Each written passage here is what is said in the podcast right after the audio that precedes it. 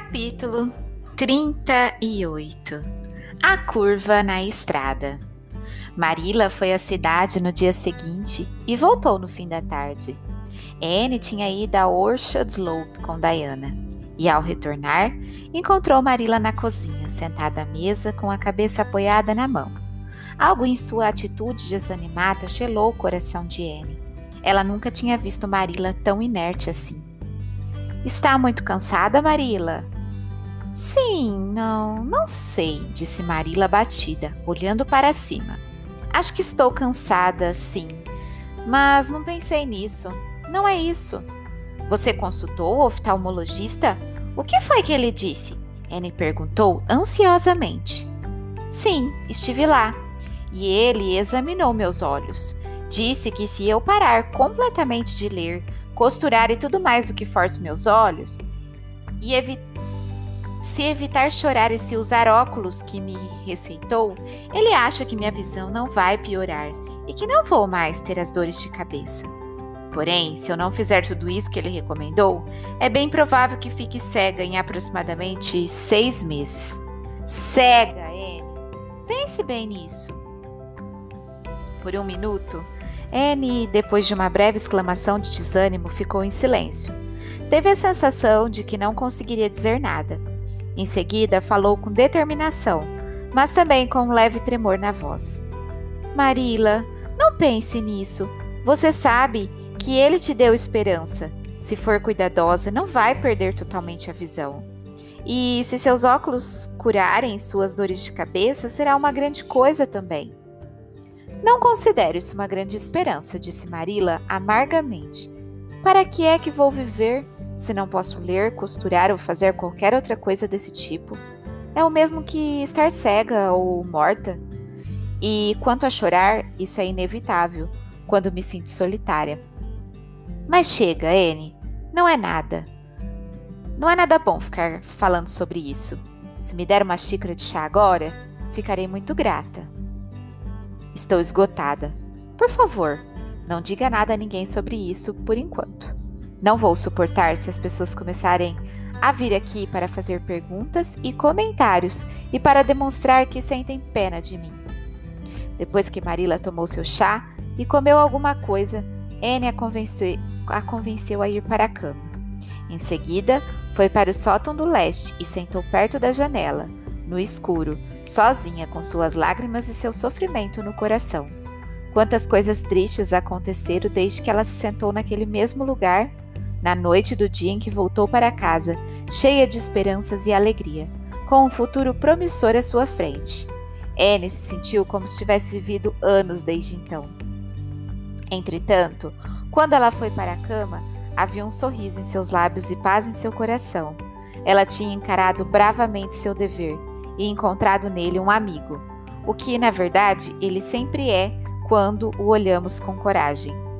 Certa tarde, alguns dias depois, Marila voltou lentamente do pátio, onde esteve conversando com um visitante, um homem que Anne conhecia de vista como John Sadler, de Carmode.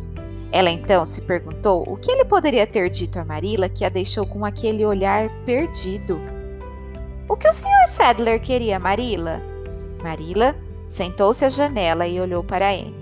Havia lágrimas em seus olhos, desafiando a proibição do oculista, e sua voz falhou quando ela disse: Ele ouviu dizer que pretendo vender Green Gables e ficou interessado em comprar a propriedade.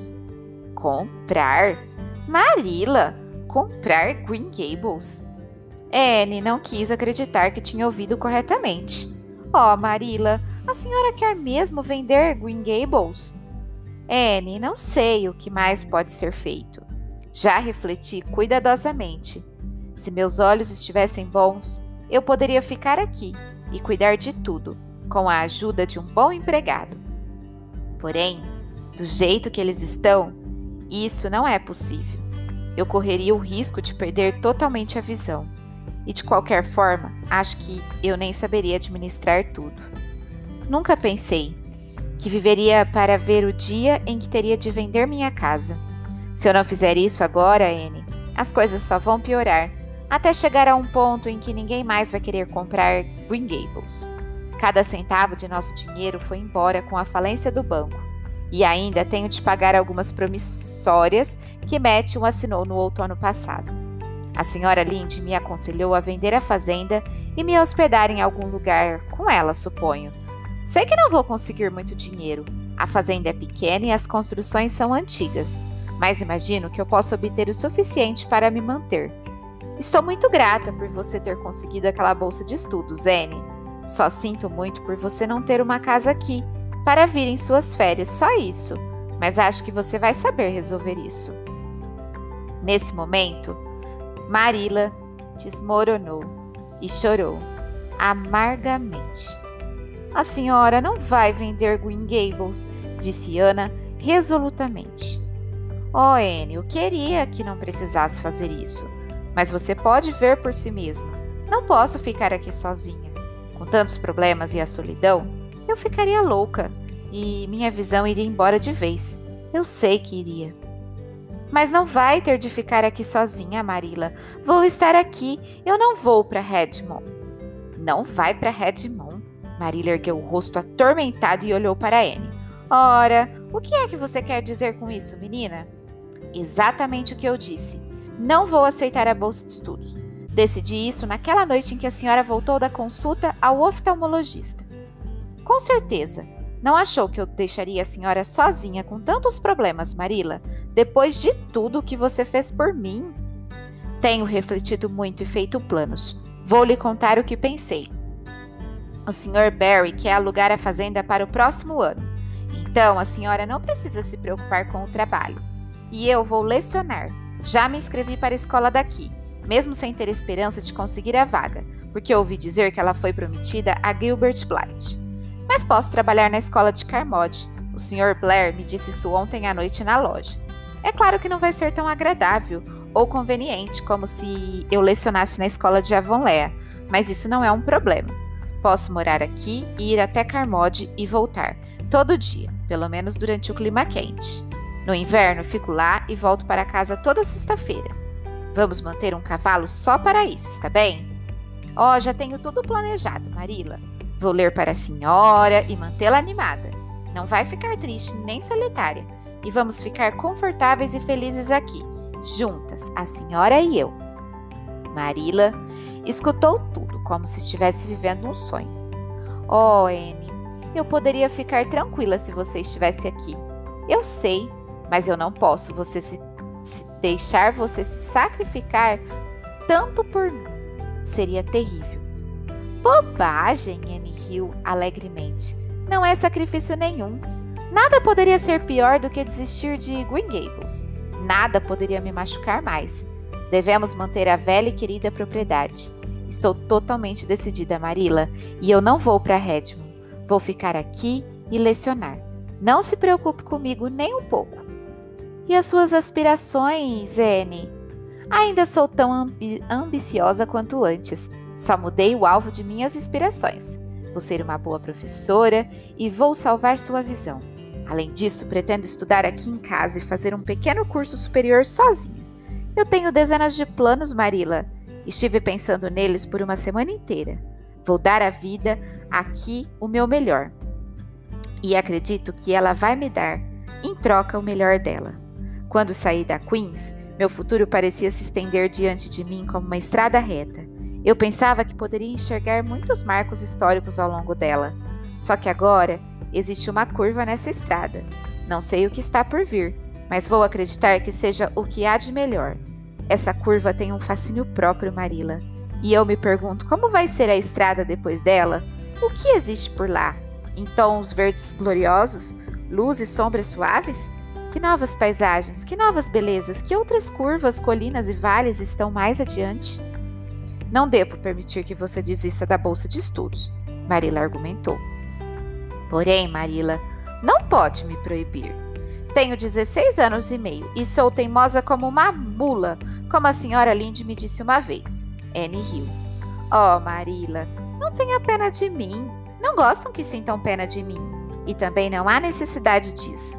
Estou muito, muito contente de ficar na nossa querida Green Gables. Ninguém poderia amar esse lugar como nós duas. Portanto, devemos permanecer aqui. Oh, criança abençoada, disse Marila, sem mais argumentos. Estou me sentindo como se você tivesse me dado uma nova vida.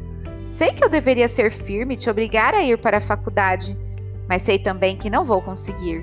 E por isso, nem vou tentar. Porém, posso afirmar que você vai ser recompensada por se sacrificar assim, Anne. Quando a notícia de que Anne Shirley tinha desistido da ideia de ir para Redmond e de que ela pretendia ficar em Green Gables e lecionar se espalhou por Avonlea, houve muita discussão a esse respeito. A maioria dos vizinhos e amigos, sem saber sobre os olhos de Marilla, achou que Anne estava fazendo uma grande tolice. No entanto, com a senhora Alan foi diferente. Ela disse a Anne palavras de aprovação, tão comoventes que trouxeram lágrimas de contentamento aos olhos da moça. E a bondosa senhora Lynde também não reagiu de forma diferente. Raquel veio a Green Gables, certo fim de tarde, e encontrou Anne e Marilla sentadas na varanda da frente da casa, durante um crepúsculo quente e perfumado de verão. Elas gostavam de se sentar lá enquanto o sol se punha. As mariposas brancas voavam pelo jardim e o cheiro de menta tomava conta do arum. A senhora Raquel acomodou o corpo pesado no banco de pedra ao lado da porta, atrás do qual crescia uma bela fileira de flores cor-de-rosa e amarelas, como um longo suspiro que expressou uma mistura de cansaço e alívio. Devo dizer que estou contente em me sentar. Fiquei de pé o dia inteiro e 90 quilos é peso demais para dois pés levarem para lá e para cá. É uma grande benção. Benção não ser gorda, Marila. Espero que reconheça isso todos os dias. Bem, Anne, ouvi dizer que você desistiu da ideia de ir para a faculdade. Fiquei realmente feliz em saber disso. Você tem tanta educação agora quanto uma mulher precisa para se sentir confortável. Não concordo com garotas indo para a faculdade, junto com os rapazes e enchendo suas cabeças de latim, grego e todos esses absurdos. Mas eu vou estudar latim e grego sim, senhora Linde, Anne falou, rindo. Vou fazer o meu curso aqui, em Green Gables, e estudar tudo o que aprenderia na faculdade. A senhora Linde ergueu as mãos para o céu, em um ato de horror.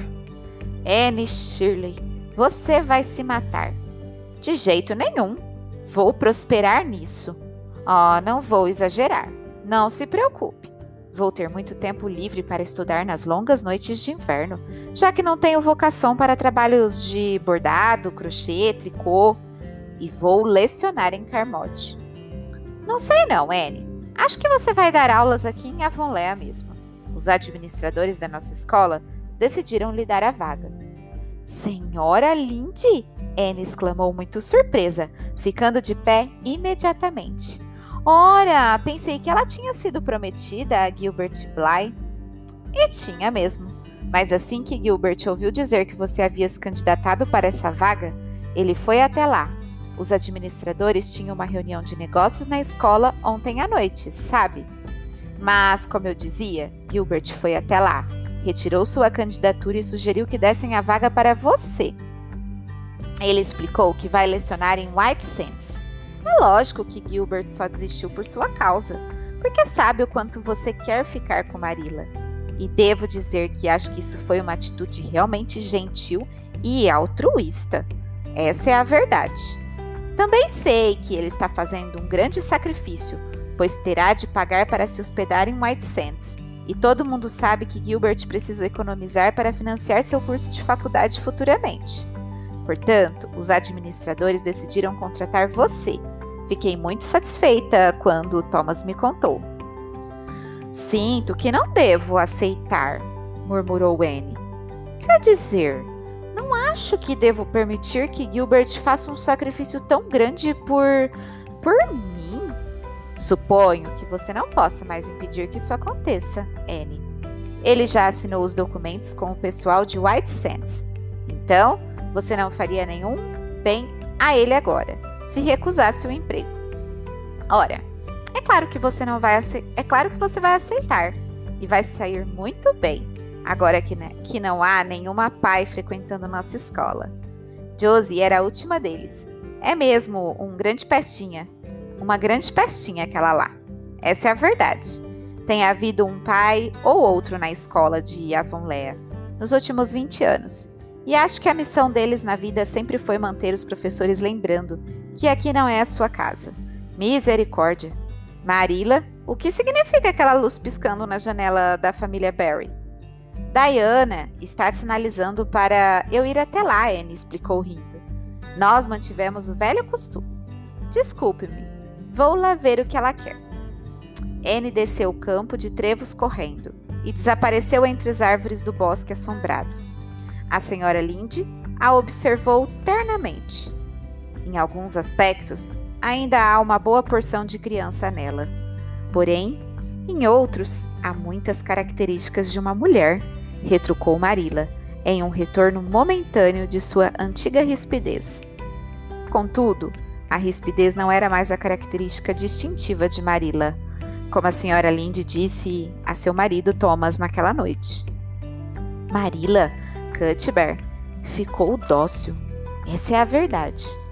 Na tarde seguinte, ele foi ao pequeno cemitério de Avonlea para colocar flores frescas no túmulo de Matthew e regar a roseira escocesa.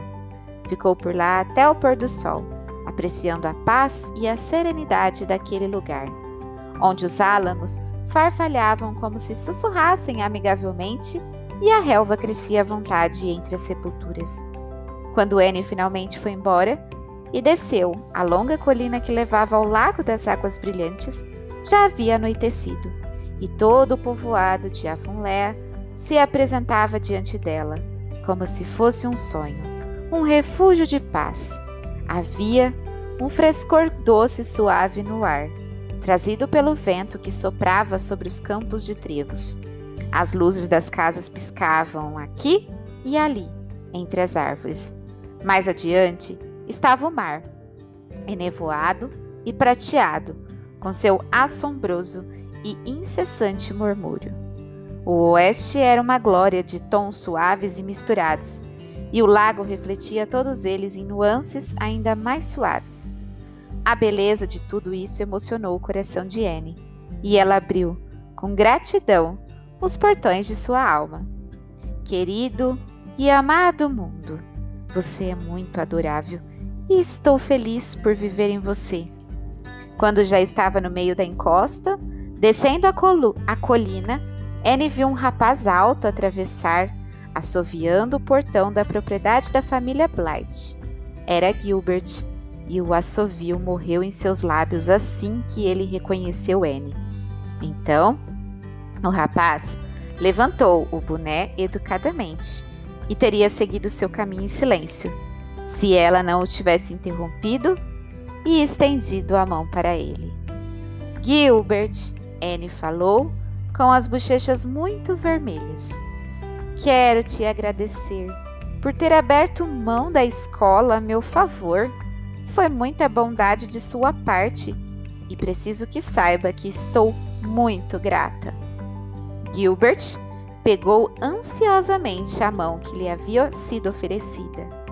Não foi exatamente apenas uma bondade minha, Anne. Na verdade, fiquei feliz em poder fazer uma pequena coisa boa por você. Vamos ser amigos depois disso? Você realmente perdoou meu antigo erro? Anne riu e tentou sem sucesso soltar a sua mão. Perdoei você naquele dia, no lago, embora eu não soubesse disso, Gilbert. Como eu era teimosa. Tenho me sentido, preciso confessar isto agora. Tenho me sentido arrependida desde então. Vamos ser melhores amigos a partir de agora, disse Gilbert, exultante. Nós dois nascemos para ser bons amigos, Annie. Você já desafiou o destino por tempo demais. Sei que podemos nos ajudar de muitas maneiras. Você vai continuar seus estudos, não vai? Eu também. Venha, vou acompanhar você até a sua casa. Marila olhou com curiosidade para Anne quando a moça entrou em casa. Quem percorreu a Alameda com você, Anne? Gilbert Blight, a moça respondeu constrangida, por sentir que estava ruborizada. Nos encontramos na colina quando eu voltava da casa de Diana. Eu não sabia que você e o Gilbert eram tão bons amigos assim, a ponto de ficar por meia hora conversando no portão. Marila comentou, com um sorriso irônico. Não éramos. Na verdade, Marila, éramos bons inimigos. Porém, decidimos que é muito mais sensato sermos bons amigos a partir de agora. Ficamos mesmo meia hora no portão? Parece que foram apenas alguns minutos. Bem, como a senhora sabe, temos cinco anos de conversas perdidas para pôr em dia, Marila. Naquela noite, Anne ficou muito tempo sentada perto da janela do sótão do leste, acompanhada por um enorme contentamento. O vento soprava suavemente nos ramos da cerejeira e o aroma de menta subia até ela.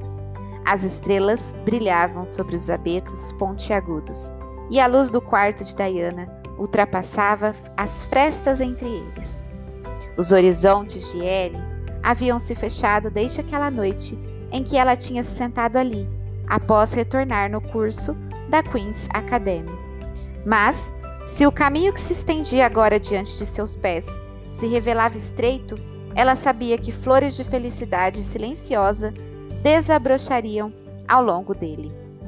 As alegrias do trabalho gratificante, da aspiração digna e da amizade verdadeira seriam dela. E nada, nem ninguém, poderia lhe roubar seu direito à fantasia, nem o seu mundo ideal de sonhos e sempre haveria uma curva na estrada. Deus está no céu e tudo está bem no mundo. N sussurrou suavemente. Fim.